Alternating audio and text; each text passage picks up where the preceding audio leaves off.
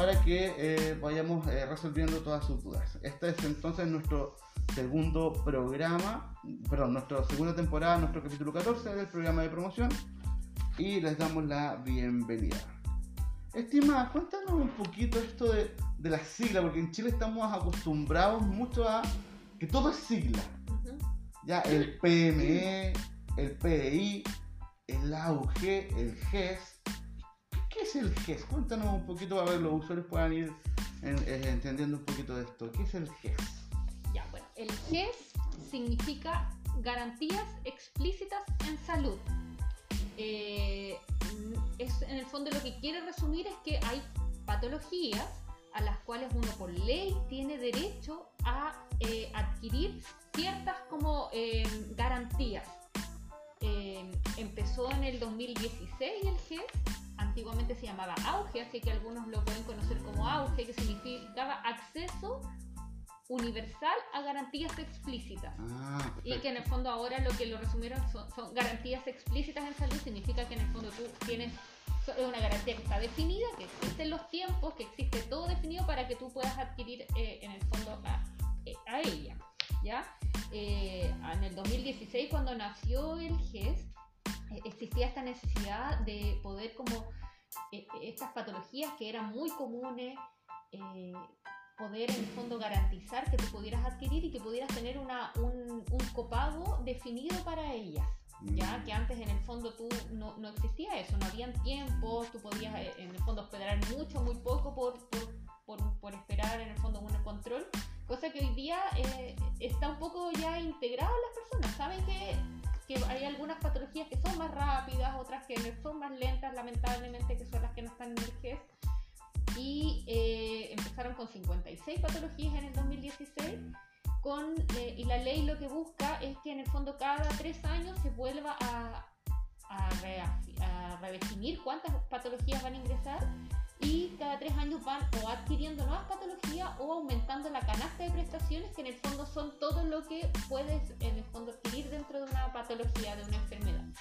Perfecto. Entonces, la idea de estas garantías explícitas de salud es sobre un conjunto de patologías que me imagino el Ministerio de Salud o las autoridades competentes eh, clasifican por un montón de factores biopsicosociales y en esas se tratan de ir garantizando ciertas prestaciones para que sea el diagnóstico, el tratamiento o el medicamento pueda ser eh, cubierto por este tipo de, de garantías. Está definido en el fondo. Cada una de estas patologías tienen eh, cuatro garantías que, por ejemplo, tenemos la garantía de acceso, que son todas las, eh, en el fondo, características que tú tienes que tener para poder entrar a una patología, tanto de salud, de edad, de sexo, etc. Y que en el fondo está, eh, que tú por ley puedes acceder. Tenemos las garantías de oportunidad, que son el tiempo máximo que tú tienes desde la espera para poder, en el fondo, que te den la prestación hay algunas garantías que empiezan desde una sospecha, por ejemplo, sin que tengas la, patología definida y que tienes unos tiempos para que en el fondo te confirmen o te descarten una enfermedad, pero hay algunas enfermedades que empiezan desde que te confirman el caso y lo que está garantizado en el fondo es el tratamiento, o que te operen en cierto tiempo, o que te entreguen los fármacos en cierto tiempo. Entonces, eh, en el fondo lo que hace la garantía de oportunidad es que nos dé plazos máximos que tenemos que cumplir los prestadores que, entregamos, que puede ser ISAPRE o ¿ya? Tenemos las garantías de protección financiera, que es el copago máximo que tienen que tener para una patología jefe, ¿ya? Que está definido de acuerdo en el fondo a los ISAPRE, a los FONASA, y que eh, te garantiza cuánto es lo que tú tienes que pagar en, patología. Y las, eh, las garantías de, de calidad en el fondo que tus prestaciones, en el fondo de tu patología, sean dadas en un lugar que esté acreditado, o sea, que tenga la calidad oportuna para que eh, tú puedas atenderte. Entonces tenemos estas cuatro protecciones y estas cuatro garantías que incluye el CEF, que serían los tiempos, el dinero que tienes que pagar, eh, qué tienes que tener para poder acceder y que te aseguren que te vas a atender en un prestador que esté acreditado. ¿Sí? Perfecto, te entiendo. ¿Cómo, cómo los pacientes eh, ingresan al GES, siempre parten, por- la, la gente piensa que siempre es por el médico. ¿Siempre es por el médico, Jenny? Puede ¿Por lo ser general? o- siempre por- es por un médico o por un odontólogo en el fondo, Mm, perfecto. Pero ¿qué es lo importante? Que eh, bueno, el GES está garantizado solamente para ISAPRES y FONASA. Ya. Capredena, Dipreca, todos los, en fondo las otras no, no tienen GES. Ellos se tienen que atender de acuerdo a A su, su a su Modelo de salud. modelo de salud. Y em, cuando uno tiene una patología, que puede ser que te lo diagnostiquen en otro lugar, lo importante es que tú tienes que ir a tu prestador, que podría ser SAPRE o FONASA, pedir en el fondo todos los documentos que acrediten que tienes esta enfermedad y em, dar aviso para que ellos te deriven a un prestador de su red. Eh, uno con el GES, una de las características es que tú tienes que atenderte en, lo- en los prestadores que ellos dispongan. Por ejemplo, en FONASA, las personas se tienen que atender en el consultorio, por ejemplo, o en el hospital de su red. En los casos de las ISAPRE, las personas tienen que ir a su ISAPRE y preguntar dónde se tienen que atender, porque ellos tienen prestadores definidos. Si tú te atiendes con otro, con otra persona, y no vas en el fondo a donde te dice la ISAPRE, tú pierdes el GES. Mm, ¿ya? Entonces es súper importante que la gente sepa que tiene que atenderse donde le indique su eh, aseguradora. ¿Ya? Perfecto. Oye, cuéntame un poquito, eh, Jenny, porque una misma patología tiene ciertos, ciertos aspectos que se pueden realizar en, en el CESFAM y otras que pueden ser a lo mejor en el sector secundario de salud o terciario. ¿Cuáles serían como la- a- algunas que pudiésemos hablar desde nuestro CESFAM? Eh, a propósito de este, de este listado que tú me muestras, la diabetes tipo 2. Esa sería una patología que estaría Claro. acá en el CESFAM. Hay, hay algunas en el fondo, patologías o enfermedades que se atienden específicamente en APS, que es Atención Primaria de Salud, y hay algunas que nosotros tenemos que atender, pero tenemos que derivar. En el fondo, todas las patologías entran por APS, todas. Mm, Todas perfecto. tienen que venir primero a un consultorio.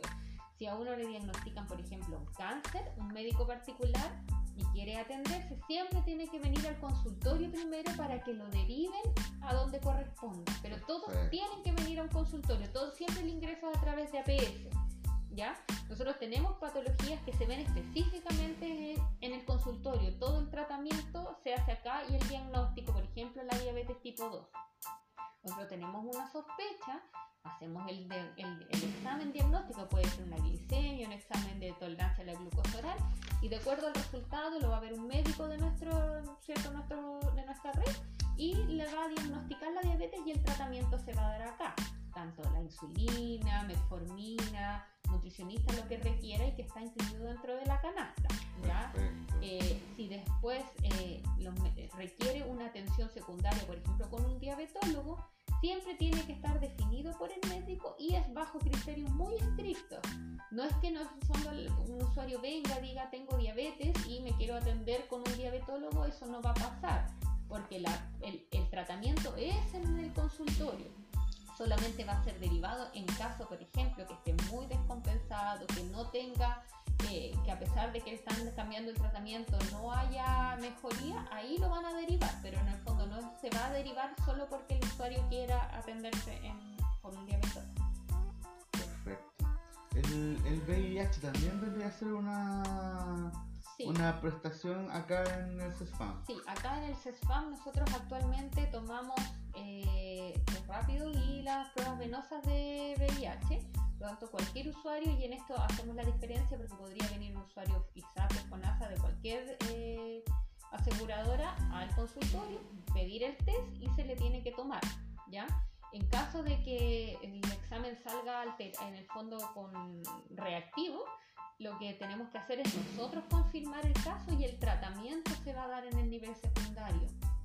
Se va a dar en infectología, que puede, en este caso en particular, la persona definir dónde se quiere atender. Este, el VIH es particular porque, además de tener características de confidencialidad, las personas pueden decidir dónde atenderse, a diferencia de los otros patologías. Ellos pueden decidir que, que les conviene más verse en el TICNE o en el San Borja o quizás en el Salvador y ahí en el fondo ellos pueden decidir dónde atenderse.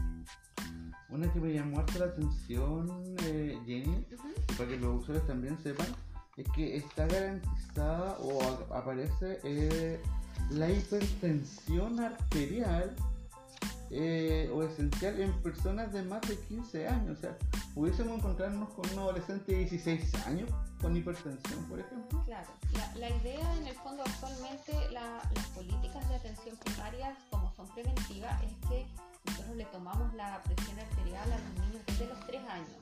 Ya a todos los niños desde los 3 años nosotros le tomamos como rutina la presión.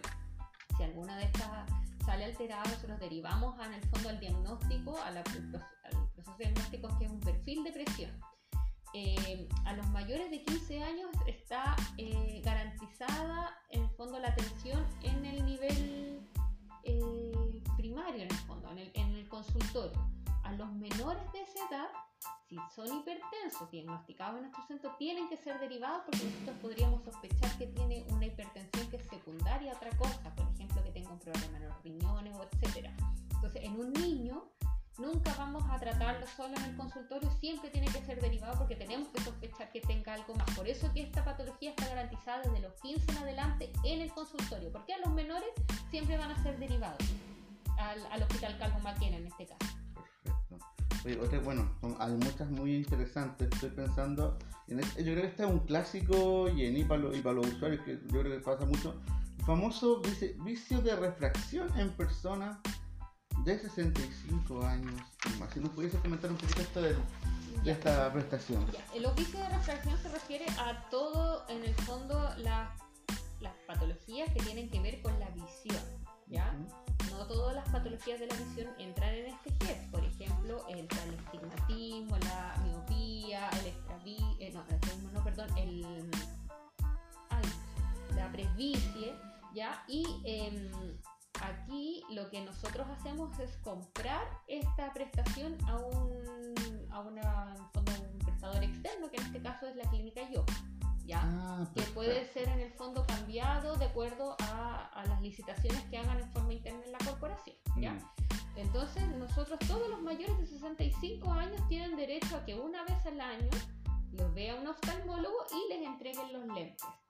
Entonces, es súper importante que cuando la gente tenga problemas de lentes, eh, venga al consultorio y lo, lo- lo diga a cualquier prestador, porque aquí, en el fondo, cualquier funcionario podría derivarlos a, al, Servicio al vicio de refracción. Es necesario que sea un médico y luego los van a llamar. ¿Qué les encargo a todos los usuarios? Que es importante que sea una vez al año, porque es lo que está definido en nuestra canasta. Por lo tanto, si los vieron hace tres meses se le perdieron los lentes, nosotros tenemos que elevar una solicitud hacia la alcaldía en el fondo. Sacarle foto a los lentes, traer, por ejemplo, un certificado de que se perdieron los lentes o se los robaron, eh, para poder solicitar una nueva eh, atención dos veces en el año si es que les pasa. Si no los han atendido en el último año, pedirle a cualquier persona que los esté atendiendo que los derive para que les vean los lentes. Van a ser atendidos con el oftalmólogo en la clínica Yopa, le van a entregar los lentes. Y en caso de que requieran, por ejemplo, una derivación por cataratas u otra cosa, ahí entramos a otro GES y ahí en el fondo los oftalmólogos van a hacer la derivación y se tienen que acercar al consultorio porque recuerden que ellos son un prestador externo y todas las derivaciones tienen que ser por APS. Así que si alguno de los, de los usuarios les pasa que van al oftalmólogo y les dice que necesita operarse de cataratas, es importante que vengan de nuevo al consultorio para que nosotros hagamos la interconsulta al Salvador, que es donde deberían operar. ¿ya? Esto siempre va de la mano, me imagino, con, con al- algún momento, en- con la labor que hace nuestro médico gestor de ir viendo que estos procesos se vayan dando en el tiempo o no necesariamente, y para un poco ir aclarando esta duda, porque uno siempre dice, ¿y quién se preocupa de ver los tiempos? En el fondo. Claro, los tiempos los veo yo.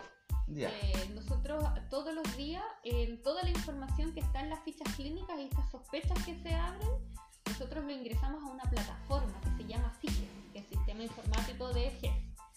Y eh, esta plataforma lo que hace es que me, en el fondo yo subo esta, esta sospecha y me empieza a correr el tiempo de forma automática. Yo saco un monitoreo y me dicen a Juanito Holguín, al día de, de ayer, por ejemplo, le abrieron una sospecha de hipertensión y me quedan 45, 44 días para que yo lo confirme o lo descarte. Por lo tanto, dentro de esos 45 días yo tengo que hacer todo lo que está garantizado dentro de la canasta, en este caso tomar el perfil de presión o tomar exámenes si es necesario, para que antes de esos 45 días, se tiene que haber visto, en el fondo tenemos que tener definido si es que va a haber un médico o descartamos. ¿Ya? Entonces, eh, ese es como el proceso. Nosotros, en el fondo, yo lo que hago es asegurarme de que todas las patologías y todos los usuarios tengan su atención en el tiempo que está definido en el GES. Ahora, si hay una asistencia o los pacientes solicitan que lo cambien la hora, yo puedo pedir más tiempo, ¿ya? Para que a veces hay más tiempo por esas razones, pero en general tenemos que cumplir los tiempos que están garantizados en el GES y no pasar. Perfecto, entonces esta plataforma del CIGES te permite finalmente ir monitoreando cada uno, bueno, me imagino que la cantidad de población que tenemos en CEPAM es enorme y es un desafío importante, ¿verdad? De, ir viéndolas todas. Pero bueno, este, este sistema me imagino que te, va avisando, te va recordando. Claro, yo, yo, tengo que ir revisando todos los días, todo el tiempo que, y gestionándole las horas que sean pertinentes para que en el fondo los tiempos no se me pasen. Y obviamente es dinámico, porque si bien hay días en que aumentan muchos, otros días yo descarto muchos, voy sacando en el fondo de mi planilla. Bueno, vemos vemos muchas patologías, entonces eh, ahí vamos en el fondo agregando, agregando, sacando, sacando y es todo dinámico, vamos todos los días haciendo ese trabajo para la idea es que no se nos cumplen los casos. Perfecto. Oye, uno que me llamó mucho la atención es que si bien no es tan desconocido, pero qué bueno que, la, que, los usuarios lo puedan saber, eh, la depresión en personas mayores de 15 años. Claro, la depresión eh, es una patología que está incluida en el GES eh, y lo que está garantizado acá es el tratamiento para las depresiones que sean leves o moderadas. Ya las depresiones que ya sean más severas, que tengan como síntomas más graves, siempre son derivados a un nivel secundario, que en este caso es nuestro provisam. Eh, y eh, esta, este GES es un GES agudo que nosotros llamamos, o sea que, que las personas pueden estar con depresión y cuando son dados de alta se termina el GES. Mm. ¿Sí? No es como una diabetes que es para siempre. O sea, tú una vez tienes diabetes y hasta siempre, nunca más hay que... No, no, se te va a cerrar, se te va a cerrar el caso. En cambio, la depresión sí se te va a cerrar el caso cuando tú eh, termines tu tu tratamiento. Si más adelante, en unos años más, vuelves a tener depresión, hay que volver a abrir el caso. O sea, no es porque tú tuviste depresión una vez que estás para siempre en el GES, sino que si te dieron de alta, dejaste de estar en el GES y no te corresponderían los medicamentos y las prestaciones del GES. Claro, y no quiere decir que porque la hayas tenido una vez y hayan pasado cinco años y vuelves a tener una situación muy grave que te evoluciona a un episodio depresivo, Significa, no, ya lo tuviste una vez, ya lo ocupaste, ya no lo puedes ocupar de nuevo. No, lo puedes volver a ocupar todas las veces que sea necesario, pero sí, en el fondo, si no estás en tratamiento y no te volvió a ver un médico, no podrías en el fondo tener de nuevo los medicamentos y esas cosas. Mm. Otra que parece muy interesante para que sepan los usuarios que tienen eh, niños, eh, me imagino que también tiene mucha relación con, con la política de, de, protección de la infancia Chile Crece Contigo, pero que la, finalmente la garantiza el GES es la salud oral integral para niños y niñas de 6 años. más o menos recuerdas alguna de las prestaciones que podemos tener con Sí, sí, nosotros actualmente tenemos eh, cuatro patologías que están garantizadas dentales, que es súper importante porque la gente en general no las conoce, ¿ya? Que una de esas serían las urgencias dentales, que pueden llegar por nuestra red, por nuestro número telefónico en la línea 800 o también podrían llegar de forma espontánea porque una urgencia dental eh, es algo muy doloroso, por lo tanto siempre tienen que tratar de verse en el momento, por ejemplo, por un dolor, por un ¿cierto? Por, por una extracción, problemas producto de las extracciones, etcétera.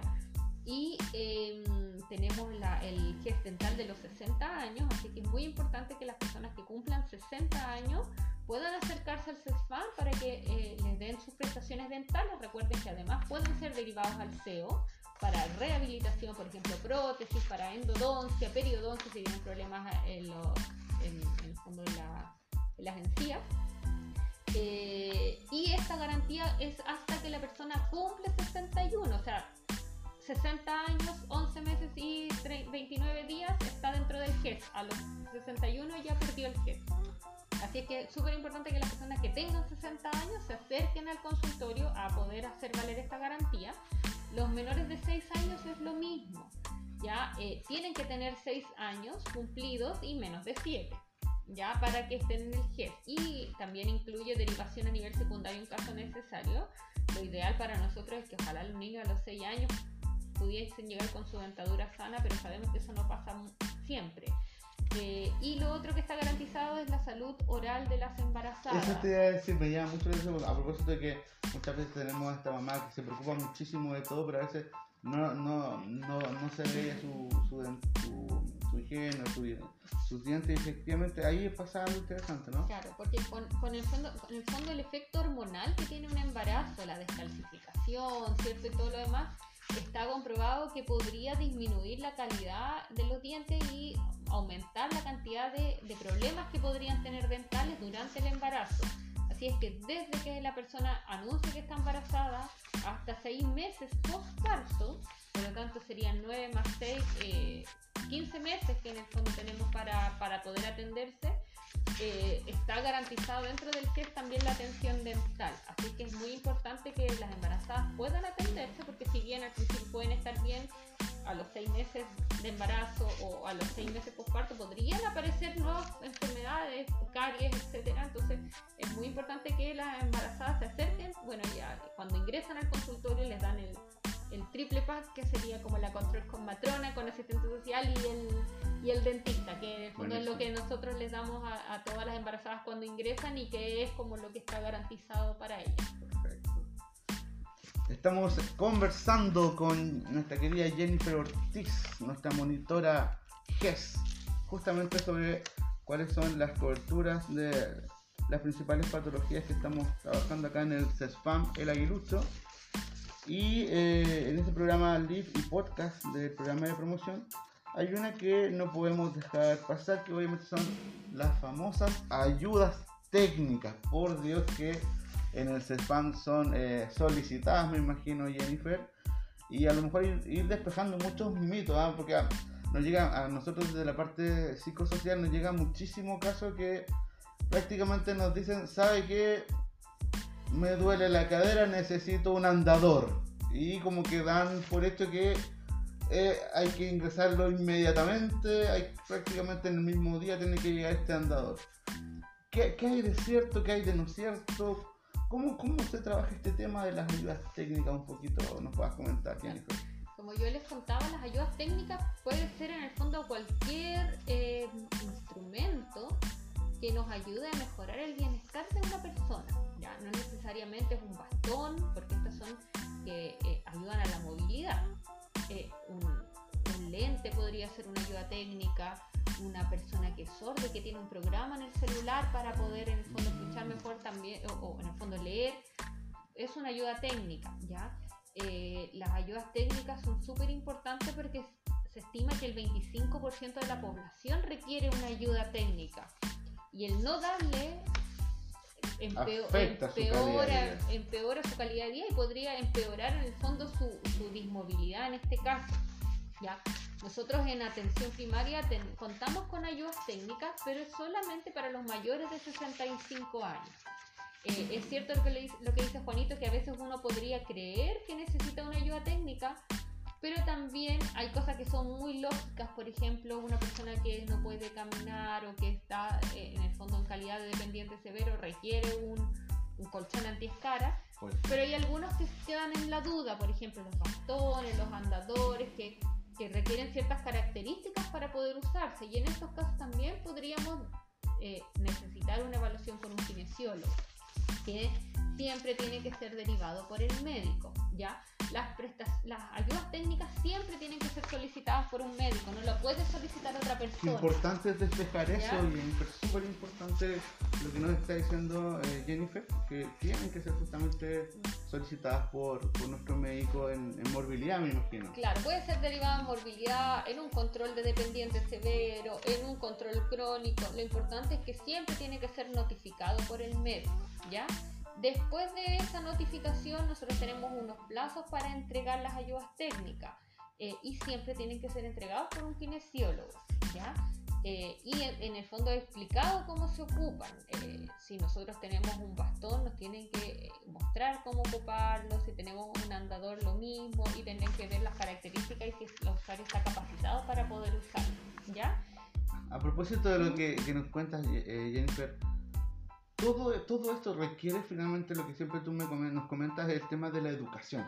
Esa educación la hace una enfermera, un kinesiólogo por lo general. Claro, No es que, ah, te entrego la silla de ruedas, te puedes ir. No, Claro. hay, una, hay un proceso hay una, previo. una pequeña inducción. Obviamente hay, hay, hay órtesis que requieren más inducción que otras. Por ejemplo, una silla de ruedas uno le enseña cómo usarlo, eh, pero un, andador con ruedas requiere ajuste de altura, requiere que nosotros veamos la fuerza de, los, de las manos para frenarlo. Por eso a veces nosotros citamos a los usuarios al consultorio a buscarlo, pero y no porque no, queramos en- entregárselos a otro pero es que hay algunos que sí necesitamos que el, el usuario venga y que nosotros veamos que lo puede utilizar y que es el correcto.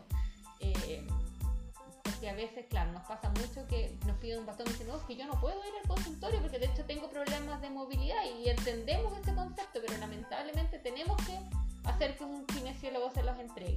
Exacto. Hay una patología que yo creo que está muy, muy, muy fuerte, muy, muy, muy latente en nuestra población, que son, la, son los que es en relación al, al tema de, del cáncer, estimada. Claro. Uno piensa que son todos los cánceres, en algunos cánceres, bueno, eso lo podemos ir conversando, pero en, en- en términos generales, eh, ¿qué debe hacer un usuario si lo diagnostican con cáncer? Nosotros como CESFAM diagnosticamos el cáncer, diagnosticamos la sospecha. ¿Cómo, cómo vamos trabajando ese tema, Jenny? Si nos puedes ir comentando un poquito. Claro, eh, nos pasan varios casos. Eh, muchas pacientes se atienden en el extrasistema y se diagnostican los cánceres en el extrasistema. Y ahí queda un poquito la duda porque a veces los médicos les dicen tiene que iniciar su tratamiento mañana. Pero el proceso a veces no es tan rápido como quisiéramos porque tienen que venir primero al consultorio para que nosotros los derivemos a atención secundaria, que en este caso podría ser el Salvador, el geriátrico, el TISNE, etc. Eh, por lo tanto, todos los cánceres, si son atendidos, tienen que pedir un, un documento donde espe- especifique las características, que esté lo más detallado posible, todos los exámenes que nos indiquen un cáncer. No basta con venir acá a decir tengo cáncer, no Claro. me deriven, sino que tienen que venir con todos los documentos que indiquen las características del cáncer. Eh, y esto es súper importante porque nos pasa mucho que llegan los usuarios con un papel que diga cáncer de algo y que dicen que con eso lo mandaron a pedir hora y no es tan así. Nosotros para poder hacer una interconsulta tenemos que mandar todos los datos que nos piden, los exámenes, eh, los escáneres, etcétera. Así que es muy importante que si les pasa eso, vengan con todos los exámenes que le pidieron para pedir una hora al médico y que el médico los derive y le puedan dar la prioridad que requiere. Nosotros podemos aumentar el- en el fondo la prioridad. Los tiempos de los cánceres son muy cortitos, en general los atienden muy rápido, pero eh, para poder tener la, la- la necesidad, la urgencia, tenemos que saber con los exámenes pertinentes qué, qué es lo que necesitan, ¿ya? Todos los cánceres entonces ingresan por APS siempre y son diagnosticados en el nivel secundario, ¿ya? Eh, siempre el paso va a ser por acá. En el caso de la gente que sea ISAPRE, siempre tiene que acercarse a su prestador para que le diga quién es el- la persona de la red que eh, los va a atender. Eh, en el caso de las personas que son ISAPRES hay algunas características distintas porque eh, ellos tienen que evaluar si es que a veces su plan de salud les cubre más que el GES o podría ser que se hagan cargo en el fondo de estas eh, patologías catastróficas. Entonces, pero en la- nosotros en FONASA la única opción es ingresar por APS y luego ser derivados al nivel que corresponde. ¿Y, y, y cómo ha sido esta, esta, la realidad en, en, en- en el aguilucho, Jenny? Eh, eh, ¿se, pueden, ¿Se logran respetar los plazos? Porque la, la, la, la ide- la idea que uno tiene, la percepción que existe en la ciudadanía es que al parecer los cánceres son de lento proceso, de largo aliento y que está ese temor si, si va, va a poder ser eh, intervenida la persona dentro de los tiempos. Eh, ¿Hay algo de mito, hay algo de realidad? ¿Cómo, cómo, cómo es tu eh, percepción respecto de, de este tema del cáncer? Mira, el, año pasado hubo un tiempo en que se derogaron todos los plazos del GES, porque por la pandemia era, era imposible cumplirlos. Sin embargo, los únicos plazos que no se derogaron fueron los de los cánceres. Mira qué interesante. Eh, los cánceres siempre se han tenido que atender dentro del plazo. Eh, en general, según lo que nos cuenta nuestro médico gestor, los llaman rápidamente, pero eh, siempre pueden haber excepciones, Mm. me imagino. Pero en general los cánceres son atendidos con premura, no, no, no existe, deberían atenderse dentro de los plazos establecidos y si no, también hay cosas que nosotros podemos hacer, los usuarios pueden hacer para hacer cumplir el, el- los tiempos. A propósito. A propósito de la, de, la, de la pregunta, ¿qué hacer si no se cumplen los plazos?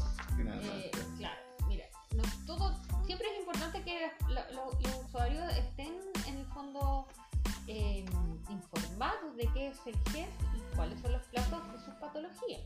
Saber si su patología ing- ingresa al GES, ¿cierto? Es, la- es lo primero que tenemos que hacer. Si las personas se meten a la superintendencia de salud, podrán averiguar si es que, si es que están. Entonces, y la, la, la, la dirección es www.superdesalud.cl y ahí averiguar si es que su patología primero ingresa al GES. Eh, y ahí también en esta misma página van a poder conocer los tiempos máximos que tienen de espera para cada una de sus patologías. Si tienen dudas siempre pueden llamar a Salud Responde porque a veces uno lee y no entiende bien lo que dice. ¿ya? Así que Salud Responde también es una de las opciones Otra para opción. que la Tenemos la página web, tenemos el teléfono de salud. de salud responde para que ellos ah, puedan hacer las averiguaciones de cuántos son los plazos, qué es lo que incluye, eh, si es que su sospecha empieza desde la sospecha, desde la confirmación, etc. ¿Ya? En caso de que nosotros averigüemos y estamos y nos han estado incumpliendo nuestros casos tene- podemos acercarnos a nuestra aseguradora en un plazo de máximo 30 días desde, la, desde el vencimiento de nuestra garantía. Por ejemplo, si yo tengo un, un caso de una colecistectomía que necesito que me operen en el hospital y no me han llamado, han pasado menos de 30 días, yo puedo ir a, a FONASA, por ejemplo, a solicitar un segundo prestador. FONASA dentro de dos días tiene que darme la respuesta y darme un segundo prestador en salud. Por Mm, ejemplo, decir ya, lo van a operar en otro hospital, en otro lugar, etc. Y este segundo prestador dentro de 10 días tiene que operarlo, perfecto. ¿ya? Si dentro, nosotros vamos a hacer el reclamo a FONASA en nuestro caso, y en dentro de dos días no nos han dado una respuesta, nosotros tenemos dos días más para ir a la super de salud, subimos de escalón. Mm, Perfecto. Y la super de salud nos tiene que dar un tercer prestador. Y ese tercer prestador también nos tiene que atender dentro del plazo de 10 días. ¿Ya? Por lo tanto, eh, es importante que las personas tengan claridad y de- lleven todos los documentos que requieran necesarios para poder hacer valer su garantía. ¿Ya? Eh, esto en el fondo es una instancia que solamente tienen 30 días. Si pasaron 31 días desde que se les venció el plazo, ya no pueden hacer el reclamo y tienen que esperar hasta que los atiendan. ¿ya? Así que bueno, en el fondo es importante que la gente primero se entere, eh, se informe y vea qué es lo que está pasando eh, para en el fondo hacer valer su garantía. Perfecto. Bien, viene, lo- viene el espacio de preguntas. ¿Hay algún usuario o usuaria que nos quiera consultar? Este es el momento, nos pueden escribir por el chat, no hay ningún problema. Ya, mientras vemos si alguien se atreve a, preguntarnos, eh, cuéntanos, eh, estima Jenny, ¿cuáles serían como los consejos que le daríamos a nuestros queridos usuarios que nos van a escuchar en el podcast? eh, respecto de, cómo, relacionarnos con el tema de las patologías. ¿Qué, qué, qué les pudiésemos indicar? ¿Qué consejos les podemos dar? Yo creo que primero que todo es que se informen, se informen bien cuáles son los flujos, cuáles son los plazos eh, y, y si tienen dudas siempre pueden preguntar. Yo, yo estoy en el consultorio de 8 a 5, eh, siempre pueden ir a preguntarnos, eh, trabajamos con un equipo, soy yo la monitora y tenemos dos digitadores GES que, tra- que traspasamos toda esta información al, al Qué, qué importante eso, ¿ah? Eh, el- el- la- yo creo que el trabajo de los digitadores no, no es menor. No, ¿Cuál porque es el trabajo de las digitadoras, estimada? Ellos en el fondo lo que hacen es traspasar toda la información de las fichas clínicas a esta plataforma para nosotros demostrar que estamos atendiendo y que estamos haciendo cumplir las garantías y además para poder en el fondo eh, atender las, las canastas de prestaciones de cada patología. Mira, aquí tenemos a María Soledad, quien le damos un cordial saludo y nos hace una consulta. Dice, eh, buenos días, eh, mi consulta es sobre si por el GES hay convenio por la prevención del cáncer de mama. Claro. Qué buena pregunta que nos hace María Soledad. En el fondo lo que está garantizado es el cáncer de mama. Por lo tanto, esto empieza desde la sospecha y por eso les tomaron una mamografía a los mayores de 50 años. Si alguna de estas mamografías sale alterada, lo que hacen es derivarlas al hospital Luis Disney y desde ahí comienza, en el fondo, desde ahí comienza el, el GES, desde la confirmación.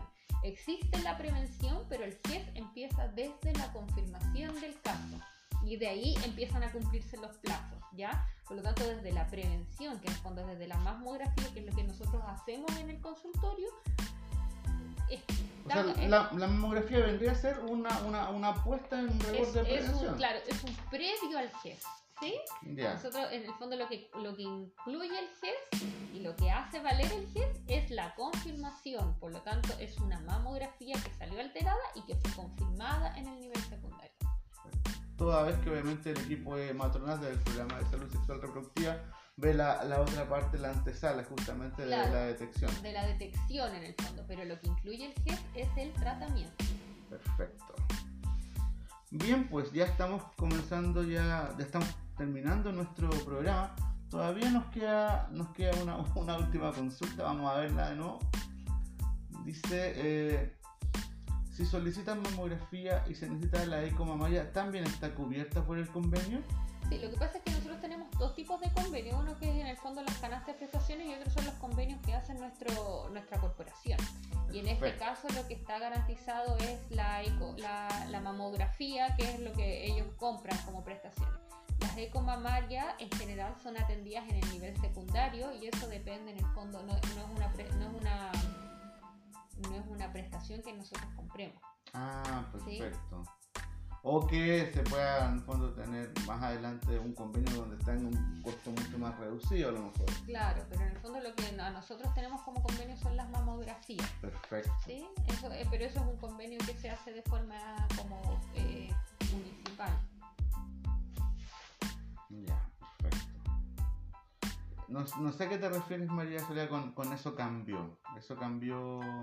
Y lo que pasa es que sí se toman las ecografías mamarias a los, a los usuarios que, que corresponda, pero, pero como les contaba, era del el, en el fondo la convenio que nosotros tenemos es la mamografía. Ah, como, porque, claro, porque nos indica que el año pasado dice que. Les tomaban ecomamaria, claro, pero porque son en el fondo pequeñas acciones y, en el- y se las, las derivaron a, a un lugar distinto o en el Luis Disney. Porque ahí en el fondo existe la, Ah, la indicación claro. del, ¿Y Luis Tinder no te va a cobrar por una eco? No, porque siempre los toman en caso de una sospecha. Entonces se van como derivados como una sospecha. Perfecto. De todas maneras, obviamente podemos preguntarle a las matronas si es que existen algún cambio, pero sí se toman las ecomamarias, a no ser que este año les hayan negado la... Pero en el fondo se van como una sospecha de... Perfecto. Muy bien. Muchas gracias, querida María Soledad, por tus consultas. Estimado Jennifer, ya estamos comenzando ya el término de nuestro programa, comenzando el término, ¿ah? no lo diga, no lo digo usted, lo dije yo. Le- Y Le vamos a preguntar a María Soledad, le vamos a preguntar a las matronas con Sí. respecto a este convenio, Exacto. ¿ya? Para que ellas nos puedan aclarar si es que existe algún cambio, porque como yo les contaba, el GES empieza desde la confirmación de, de la, de, en el fondo en el Luis Tisné con, con los exámenes alterados. Entonces vamos a preguntar si es que ahí existe algún convenio, si existe algún cambio, si es que existen los cupos, porque ustedes saben que los cupos también están definidos desde el principio de año, dicen nos dan eh, 100 mamografías de acuerdo a nuestra población y eso en el fondo es, es variable y esa es una información que manejan ellos de forma interna. Así que le vamos a preguntar a las por matronas supuesto, y si María Soledad nos, no- nos, nos avisa, nos manda su mail, quizás le Sí, podemos, nos, nos podemos contactar con ella y hacerle la pregunta con- acerca de este convenio de ecografía mamaria. en el... Y que eh, nos cuente su edad, exacto. eh, su root, su nombre, para nosotros hacer las preguntas pertinentes. Tal cual como dice Jennifer, nos puedes contestar a los podcasts que, estamos enviando a los correos. Si te llega a ti el podcast, de repente ahí me puedes contestar el, correo electrónico y me, me haces justamente la consulta para poder justamente, como dice Jennifer, eh, acceder a la, a la duda que tienes específica de la cobertura. Bien pues, ha sido un gusto Jennifer Ortiz tenerte en este humilde espacio de podcast de promoción en línea. Eh, gracias por habernos acompañado en este espacio, espero que te hayas sentido cómoda. Eh, eso, no sé, algo que quieras decir para despedirte. Muchas gracias por invitarme, Juanito. Yo sé que este es un tema que a veces es un poco eh, raro para muchas personas y, complejo. Cualquier cosa siempre pueden preguntarnos. siempre estamos dispuestos a responder sus dudas. Eh, recuerden que siempre hay que informarse antes de de repente de reclamar o, de, de tener como aseguradas ciertas cosas, porque a veces el, el GES o ciertas patologías son bien, están bien definidas y, a veces uno podría confundirse en algunas cosas. Así que siempre, siempre pueden acercarse a nosotros a preguntar, nosotros los podemos orientar. Eh, tratamos siempre de cumplir, obviamente, en el tiempo. Le dejamos el, el mail a María Soledad, no sé cómo. Sí, puedes puede escribirnos a cesfam.elaguilucho.cdsprovidencia.cl Se lo mandamos acá en el chat a María Soledad para Sí, que. para que tú lo puedas anotar. Ya te lo estamos, te lo estamos escribiendo. Aguilucho. Y eh, si no te está llegando el programa en podcast, también nos pides que te agreguemos al, al, al listado de los usuarios que nos están escuchando vía podcast también, ¿ya? No hay ningún problema. Ahí anotamos sesfamaguilucho arroba csprovidencia.cl, ahí nos puedes escribir para que podamos eh, atender a, a la duda más específica que tiene María Claro, Soledad. y ahí le preguntamos bien a las matronas por ese convenio. Exactamente. Esto ha sido nuestro capítulo 14, día viernes 19 de noviembre del 2021, junto a, nuestra querida enfermera monitora GES, nuestra querida Jennifer Ortiz. Les habla Juan Holguín, trabajador social encargado del programa de promoción. Y será hasta la próxima semana, si Dios así lo quiere. Que estén muy bien. Chao, chao. Gracias, Juanito.